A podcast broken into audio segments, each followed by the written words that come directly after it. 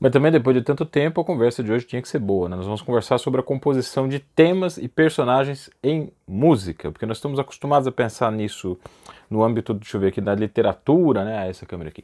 A gente está acostumado a pensar nisso no, no, âmbito da literatura e na narrativa, no cinema, nas novelas, nas, nas artes do teatro, nas artes da contação de histórias. Mas a música é uma arte muito vaga em relação a isso. O que é um personagem? O que é um enredo? O que é uma narrativa? Vamos discutir um pouco isso na conversa de hoje que é o, a recuperação. Nós estamos surgindo aí como uma fênix das cinzas depois de um período mais problemático em que a gente teve alguns enfrentamentos que vão ficar claros ao longo do vídeo também.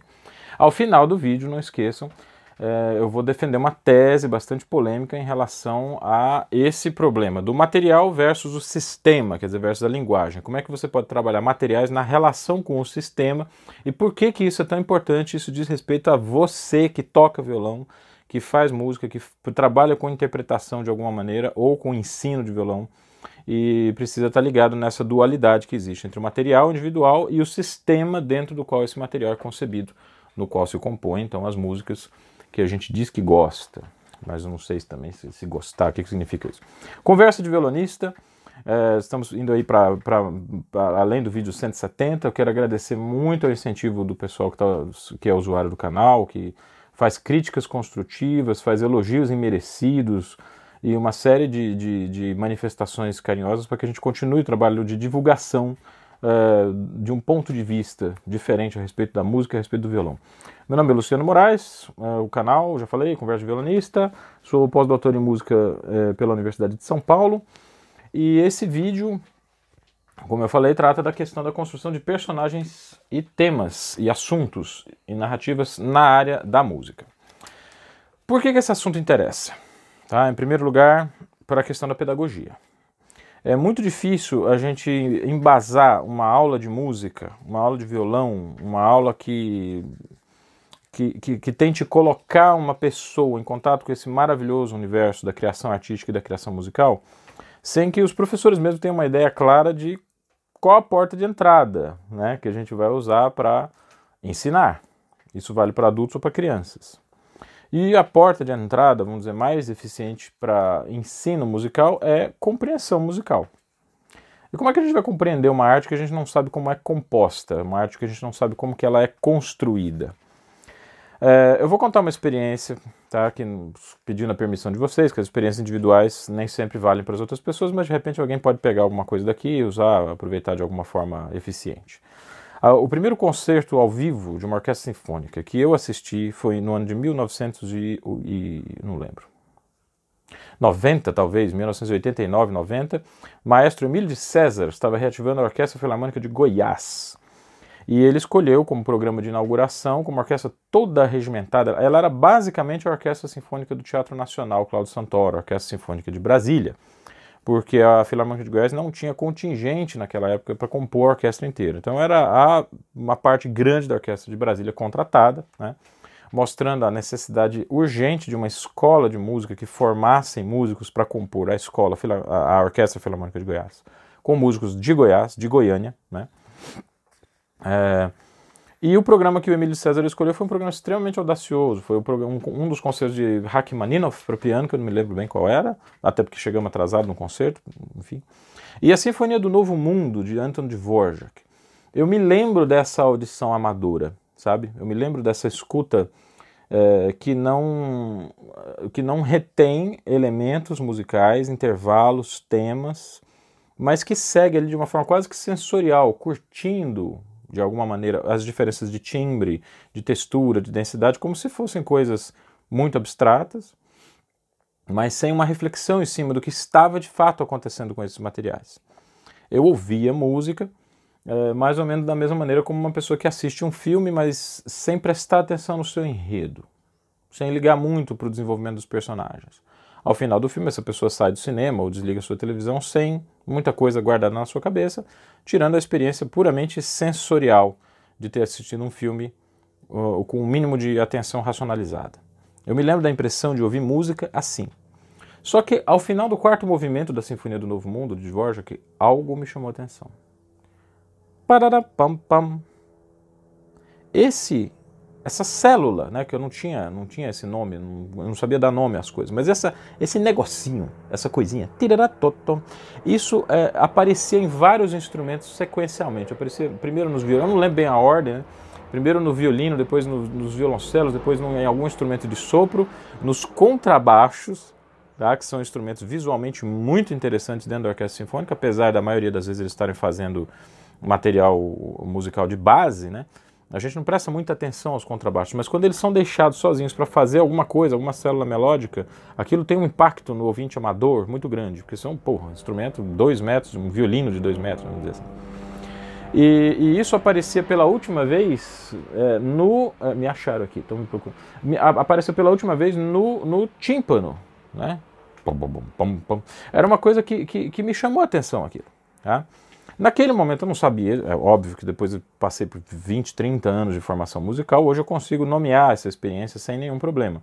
Mas naquele momento específico, aquilo é, é, surgiu para mim com a mesma clareza e a mesma. É, é, é, a minha percepção localizou esse elemento como se localiza um personagem. Ah, esse é o Serginho, tipo, algo assim. Né? Essa é a Maria Teresa, por exemplo. É, aquilo foi composto, então, dentro da minha cabeça e eu pude, então, seguir com mais é, clareza aquela verdadeira floresta de timbres e de sons que eu não sabia diferenciar, eu não sabia discernir os sons uns dos outros. Esse é um primeiro, é, é, uma primeira percepção que eu queria que vocês guardassem na cabeça para a gente ter é, uma definição a respeito do que é um tema ou a respeito do que é um personagem em música. Tá? Ah, muito tempo depois se passou, entrei numa escola de música, comecei a estudar e ouvi falar de uma coisa chamada ricercare, que de acordo com os manuais estéticos era o antepassado da fuga.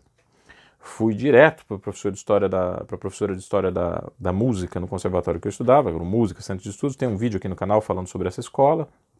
Né, é uma pedagogia revolucionária, até hoje eu acho uma pedagogia extremamente avançada que eles adotavam naquele momento, e pedi para essa professora de História da Música que me é, gravasse uma fita né, com, com exemplos de fuga, porque eu queria comparar com Richard É, esse episódio me rendeu muitos mimos, as pessoas falaram que isso era muito interessante, que era uma coisa muito rara uma pessoa ter uma curiosidade musical é, nesse sentido. Eu não acho nada demais nisso, eu simplesmente queria saber que porra tinha a ver o Richard com a fuga, não tem nada de especial nisso, é a curiosidade normal de um menino de 12 anos que está querendo estudar música séria e, portanto, quer se apropriar do máximo de informações que puder. Né? Ela me deu uma fita então com as primeiras fugas do cravo bem temperado de Bach. E eu pude entender como um contorno melódico, por exemplo,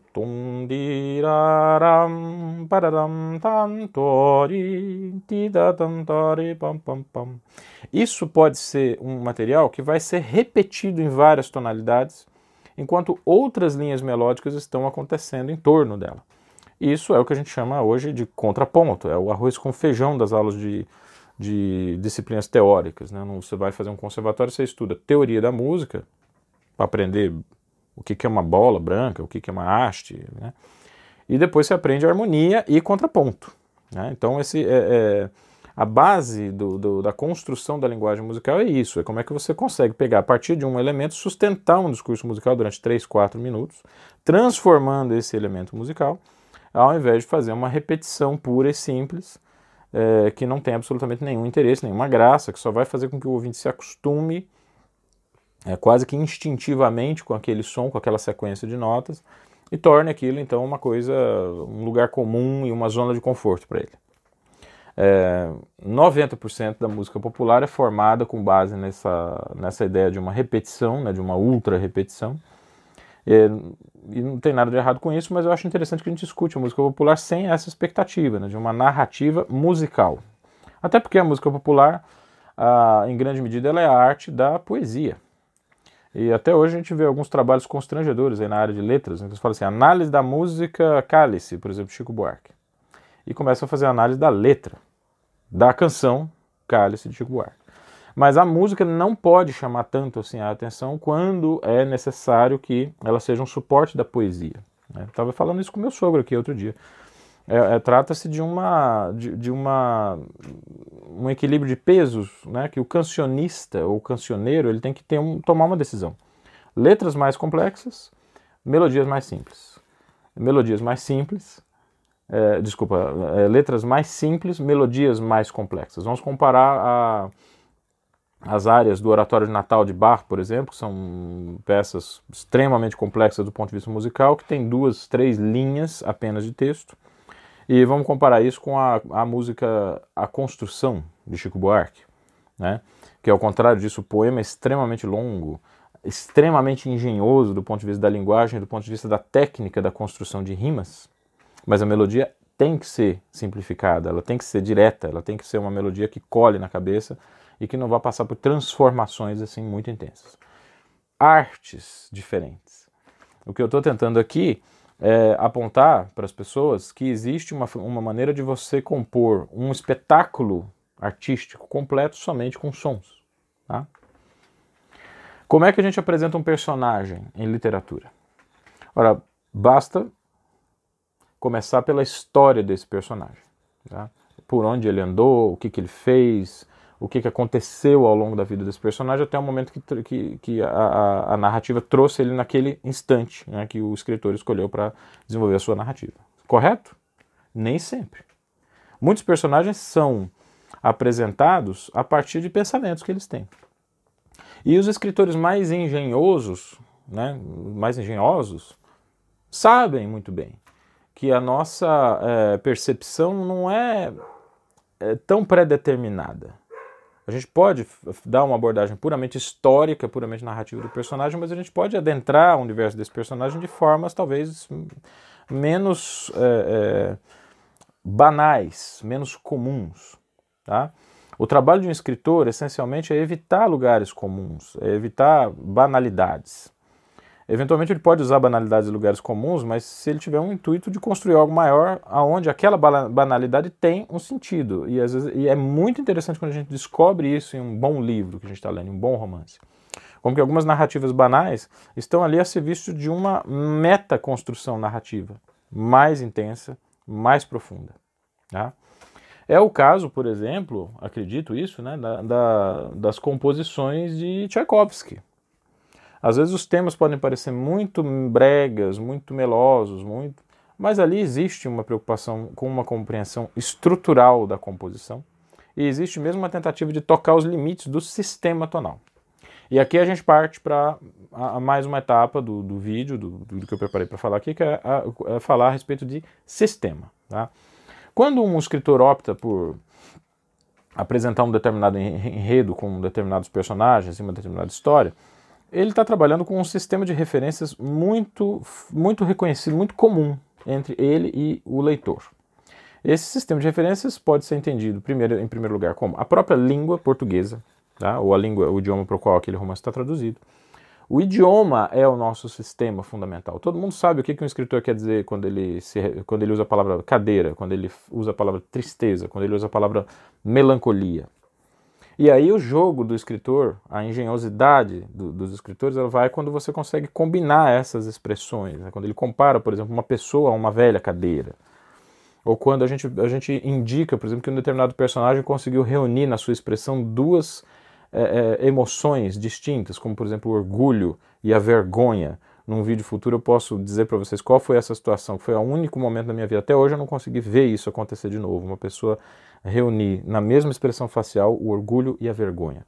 Os escritores conseguem ter essa capacidade de desenhar mundos conceituais, abstratos, que podem ser extremamente engenhosos, a partir de um sistema altamente reconhecível de referências. No caso da música, nós temos um impeditivo. É que nós não temos mais um sistema de referências os músicos podem me contestar dizendo assim, temos, pô, sistema tonal. Gente, o sistema tonal, desculpa avisar vocês, mas assim, tem várias coisas que a gente precisa, várias verdades com as quais a gente precisa lidar nesse momento que nós estamos vivendo. A primeira delas, o Brasil está pegando fogo, as queimadas no Pantanal e na Amazônia não são mentira. A inflação voltou. E o sistema tonal está morto há mais de 200 anos. Faz mais de 200 anos que os compositores já tinham entendido, de alguma maneira, que esse sistema ia acabar, que aquela forma de compor música baseada do, ré, mi, fá, sol, sol, fá, mi, ré, do, do, mi, sol, mi, do, usar essas notas, usar essas referências, esses acordes, o acorde tônica, dominante, subdominante, as funções harmônicas principais, Isso estava com os dias contados, já 100, 200 anos atrás. E os compositores têm procurado maneiras diferentes de lidar com essa questão. Eu comparo essa morte, entre aspas, do sistema tonal com a ideia tradicional do romance na literatura. O romance teve que passar por modificações muito grandes para que o gênero continuasse vivo. Ele teve que atender a realidades diferentes. Ele teve que atender a expectativas diferentes dos leitores. Um romance no século XX, escrever um romance no século XX, é um desafio muito grande. O, o, o, os escritores que se, se aventuram a isso, é, eles têm somente duas opções. Ou eles fracassam miseravelmente na composição dos seus romances, porque estão escrevendo coisas que já foram escritas, ou fazendo pastiches involuntários de obras que já estão rebatidas, ou eles são escritores como, por exemplo, Amos Oz, ou como José Saramago, ou como no Brasil nós temos escritores maravilhosos como Laura Cohen, por exemplo, que se aventurou à escrita de um romance e, e, tem feito isso de uma forma nova, um romance para o século XX, romances voltados para o século XX. Como seria uma composição musical voltada para o século XX, hoje? Né? 21, né? Eu estou um pouco atrasado. Bom, de mais nada, é uma composição musical que entenda o problema do sistema e entenda que o sistema precisa ser inventado a cada nova composição. O que, que significa isso? Que o, o, a repetição dos temas se presta à construção de um sistema de referências. Essa é a principal especificidade da linguagem musical em relação a outras artes. É que o sistema dentro do qual uma música é composta, ele não é mais um, um, um território comum.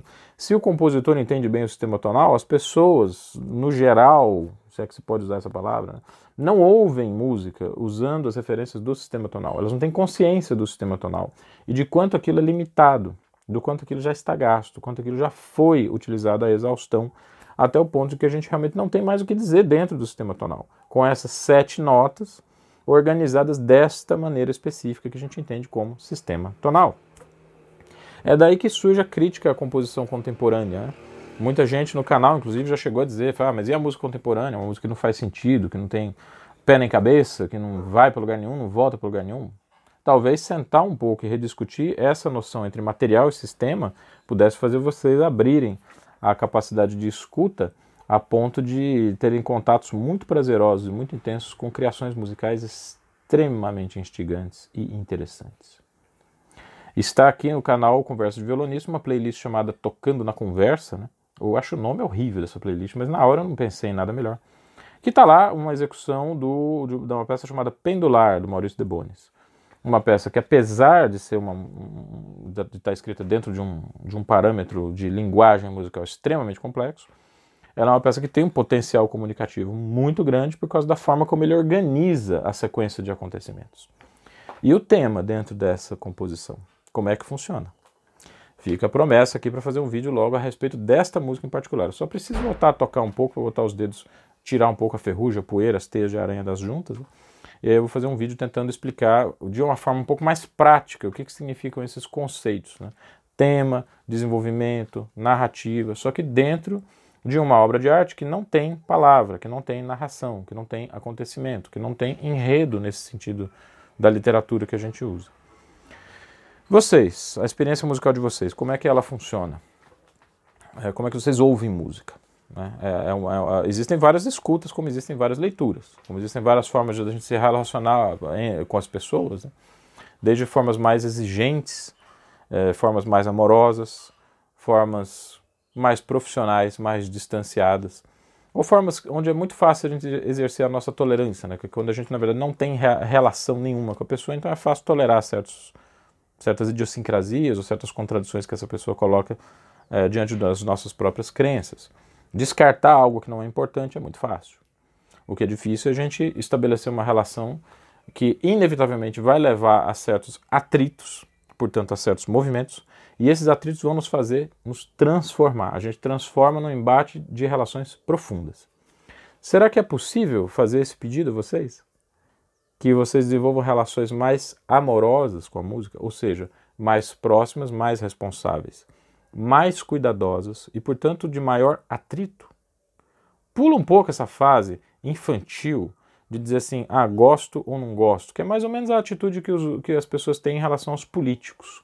Né? Ou você gosta de um determinado político ou você não gosta, mas as bases para se discutir se esse político funciona ou não funciona, se ele atende a um determinado programa ou não, são perdidas. A gente não sabe muito bem como avaliar isso, como dialogar com isso. As balizas principais para se discutir política não estão muito bem assentadas. Com as artes acontece uma coisa muito parecida. É difícil a gente chegar a um consenso em relação ao que é uma boa obra de arte, porque a gente não sabe muito bem por onde começar a discutir a relação entre tema, material, e linguagem, sistema. Né? A gente não sabe muito bem por onde começar a discutir isso. Então a gente fica num plano muito superficial de fruição da arte, da arte, vamos dizer assim. É um plano muito gostei ou não gostei. No entanto, as obras que a gente não gostou, muitas vezes são as, exatamente as que têm algo a dizer sobre a nossa capacidade de percepção. Você dizer se gostou, que gostou ou não de uma obra de arte diz mais a respeito de você do que a respeito da obra ou a respeito daquele autor. Ou vocês acham que algum desses grandes escritores que eu mencionei, incluindo a Laura Cohen, vive, vive pela literatura, dorme com literatura, come literatura, é, é literatura, tudo é literatura o dia inteiro. Essa pessoa é ingênua, essa pessoa não sabe o que ela está fazendo quando ela coloca uma determinada palavra, quando ela narra uma determinada situação. Um escritor da categoria de um José Saramago, que viveu a literatura. Todo mundo fala, olha, Zé Saramago começou a escrever muito tarde, começou a escrever com 60 anos. Ele começou a escrever romances no sentido da literatura com 60 anos de idade, mas ele era jornalista. Ele trabalhava, ele estava acostumado a trabalhar com a linguagem, a trabalhar com. Eh, uma pessoa que vive disto, um compositor como Gustav Mahler, um compositor como Arnold Schoenberg, um compositor como Vicente Pascoal, um compositor como Maurício de Bonis. Essas pessoas não sabem o que estão fazendo. É justo nos aproximarmos da obra dessas pessoas simplesmente na chave do gosto ou não gosto? Não é legal dar uma chance para saber o que, que essas obras têm a nos dizer? O que, que nós podemos aprender com uma obra que a gente não gosta? E o que, que a gente não gosta, não gosta por quê? Qual é a razão que leva a gente a curtir determinados gêneros musicais e não curtir outros gêneros musicais? Essa discussão é muito longa, já faz, já já está num outro escopo que eu não vou entrar aqui nesse vídeo, mas eu queria deixar para vocês essa reflexão. É, é, possível sim falar nas obras, nas artes, em, em termos de tema e linguagem. Tá? É, podemos discutir isso em relação a todas as outras obras, que, todas as outras linguagens artísticas. Afinal, existe um campo de estudo da estética, da filosofia, né, que é chamado de estética, que analisa justamente o fenômeno da percepção do belo através das belas artes. E o que são as belas artes? As belas artes são todas as artes. A literatura, a pintura, a escultura, as artes visuais de uma forma geral, a música, o teatro, entrou há pouco tempo o cinema, é uma arte muito nova, né? Então são, são formas de expressão artística que podem ser analisadas de acordo com os mesmos parâmetros. Me dói um pouco é, ler livros de história da arte e não ver exemplos de música, mas eu entendo que isso é por causa de uma dificuldade de difusão dos parâmetros essenciais da linguagem musical. Por isso que eu louvo muito os esforços de outros artistas que colocam, uh, que usam como tema ou como moldura de seus temas contextos musicais. Tenho vontade de dar um beijo, um abraço em cada um desses artistas que fazem isso a partir dos seus próprios fazeres específicos. Tá? Pintores que uh, têm como tema orquestras sinfônicas ou instrumentos musicais, utilizam a, a, a textura bonita, o jogo de formas, o jogo de colorido, que é fantástico, é maravilhoso, dos instrumentos musicais para produzir as suas pinturas ou artistas eh, da literatura que escolhem falar sobre música, falar sobre os dilemas dos músicos. Eu acho isso uma coisa. Eu fico muito grato, porque de fato a música é uma das artes mais difíceis. Ela exige uma especialização muito grande. E essa é uma das razões pelas quais, inclusive, esse canal está de pé até hoje. Aos trancos e barrancos, mas a gente tem conseguido é, fazer alguma produção e retomar essa produção aos poucos. Muito obrigado pela audiência de vocês até aqui está vindo aí uh, um vídeo a respeito de indicações de canal, tá? Eu recebi uma crítica meio ácida de um hater há pouco tempo atrás sobre o conteúdo excessivamente teórico dos meus vídeos, né? Mas eu queria lembrar vocês que existem vídeos, eh, existem canais no YouTube que são práticos, que são extremamente práticos, de violonistas que, por razões várias, têm conseguido se dedicar à parte performática, e essa é a razão pela qual eles podem postar vídeos tocando. É, esses canais são complementares ao meu, tá? embora eu está no, no, no, no, plano, vamos dizer, futuro, é, ter mais produções tocando, especialmente quando passar essa pandemia. Né? Eu sou um músico prático, eu tenho um trio de câmara chamado Elipsoidal, que tem um canal na internet também. Vocês podem ver alguns vídeos meus na internet tocando. Mas o, o objetivo desse, desse canal é realmente a gente refletir a respeito dessas músicas e reportar vocês a esses outros canais, onde vocês podem encontrar então uma, uma, uma produção prática que vai dar um pouco mais de sentido empírico ao que a gente tem dialogado aqui no canal, tá bom? Então vamos nos reportar a esses canais e seguir com o diálogo, tá? Esse canal é sustentado pela participação dos seus usuários.